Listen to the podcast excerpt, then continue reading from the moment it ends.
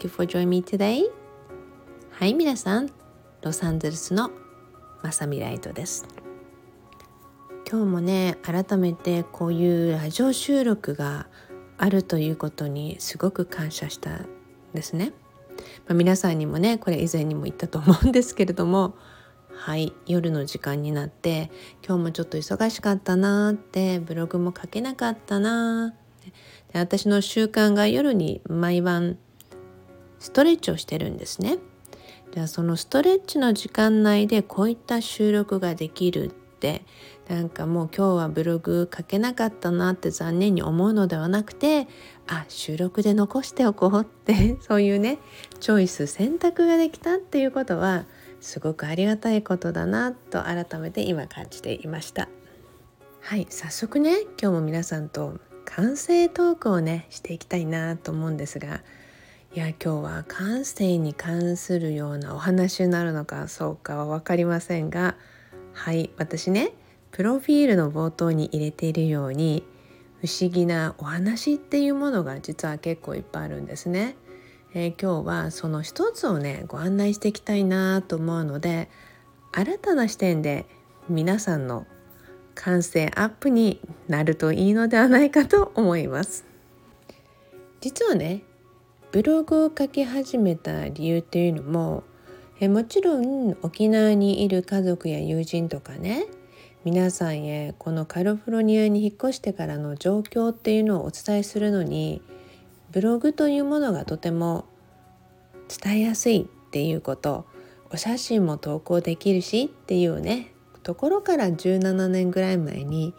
えそのブログを始めたんですね。でもね実はもう一つ理由があって不思議なお話をね何度もいろんな人からこんなお話を他の方から聞いたんですがお話ししてもらえませんかっていうことが何度も何度も相次いだんですね。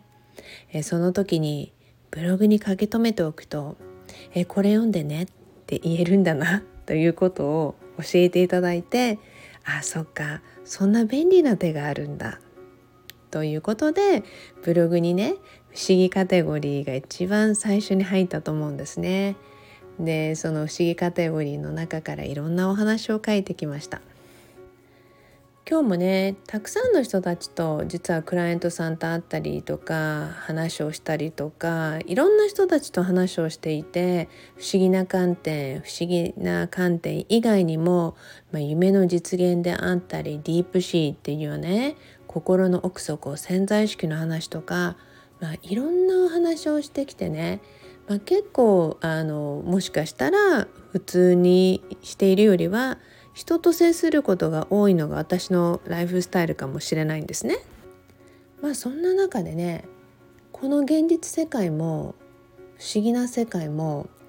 まあどっちも同じぐらい面白いなって実際にはすごく思うんですね。えそして神秘的な世界といえば何事もやはり人の心の奥底だなと思うんですね。別次元と同じぐらい面白いなって実は思うんですよ。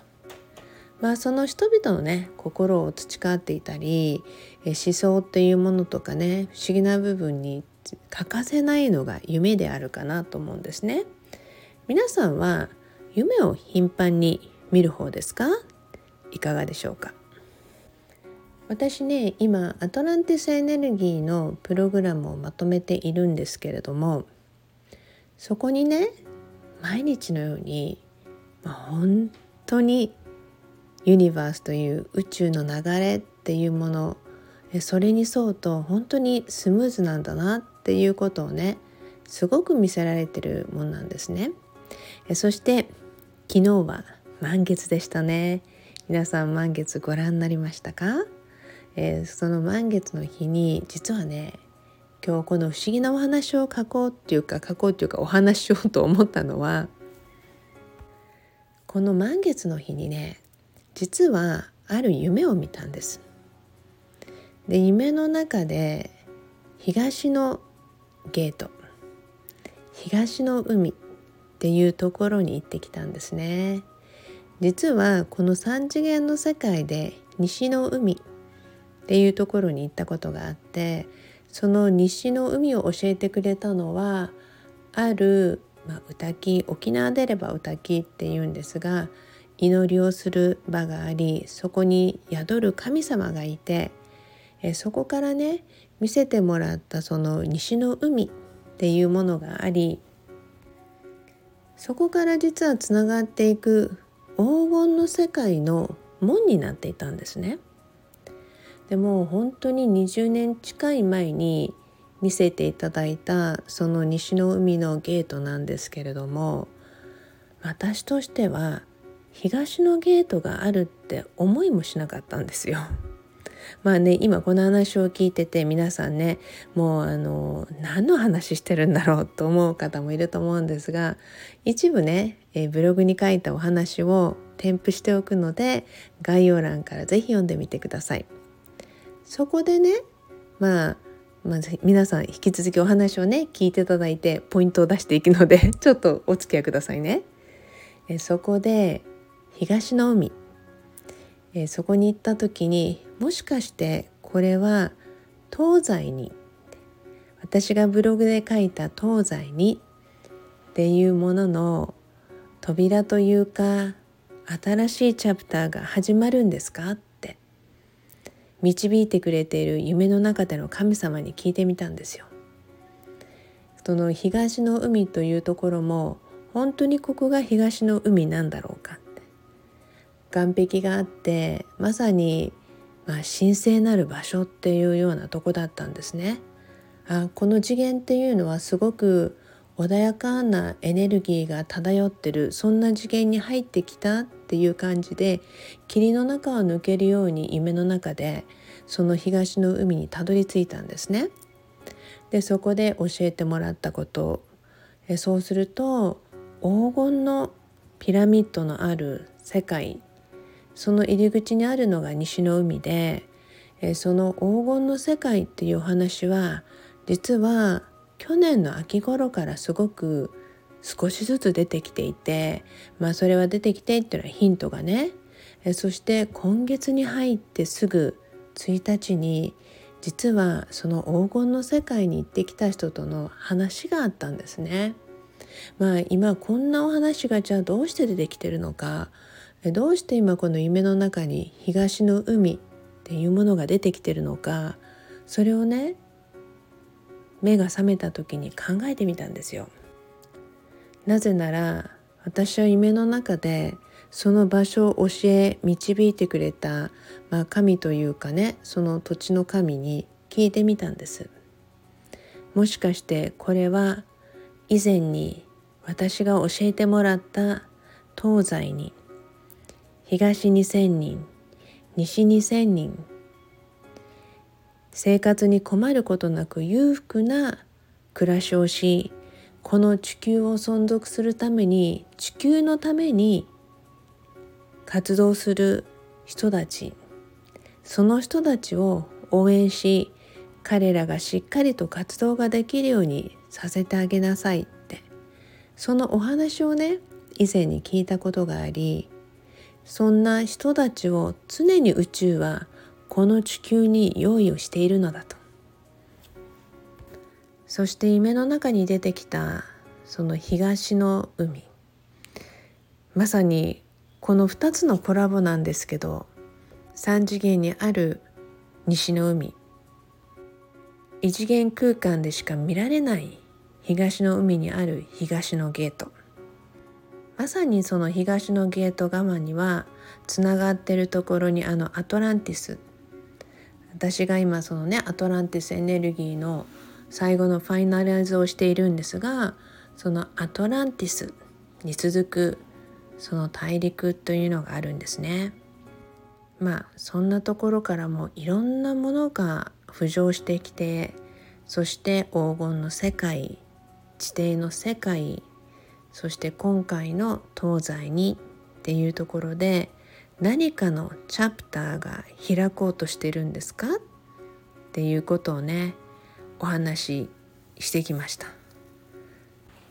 このお話はねもう少し落ち着いてから話そうかなまた書こうかなどうしようかなって実は考えていたものではあるんですね。一日経って夜になりいやこのお話をきっと待っていた人もいるだろうって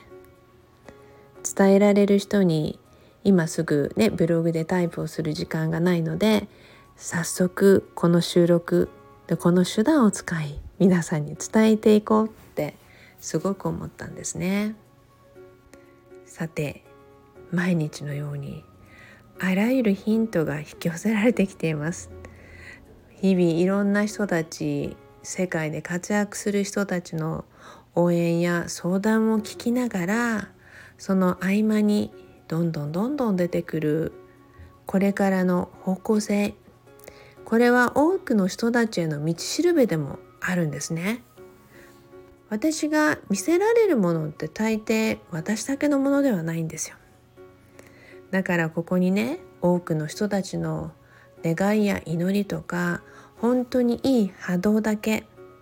波動だけに包まれたそのいい波動だけのいいバイブレーションの状態で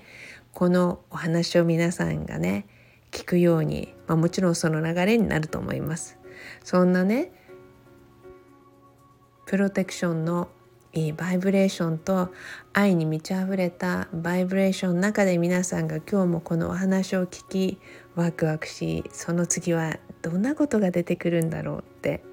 一緒にね待てるような状態でこれからも進めていけたらなと思ったのでまずは今日あっという間にもうこれでも10分過ぎちゃったのでね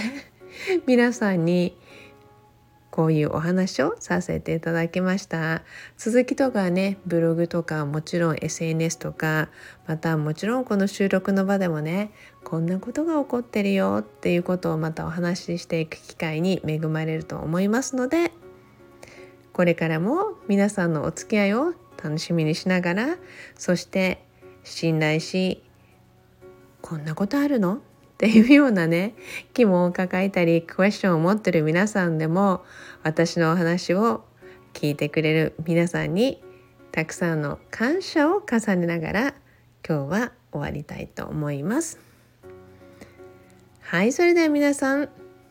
今日も Promise me love your life.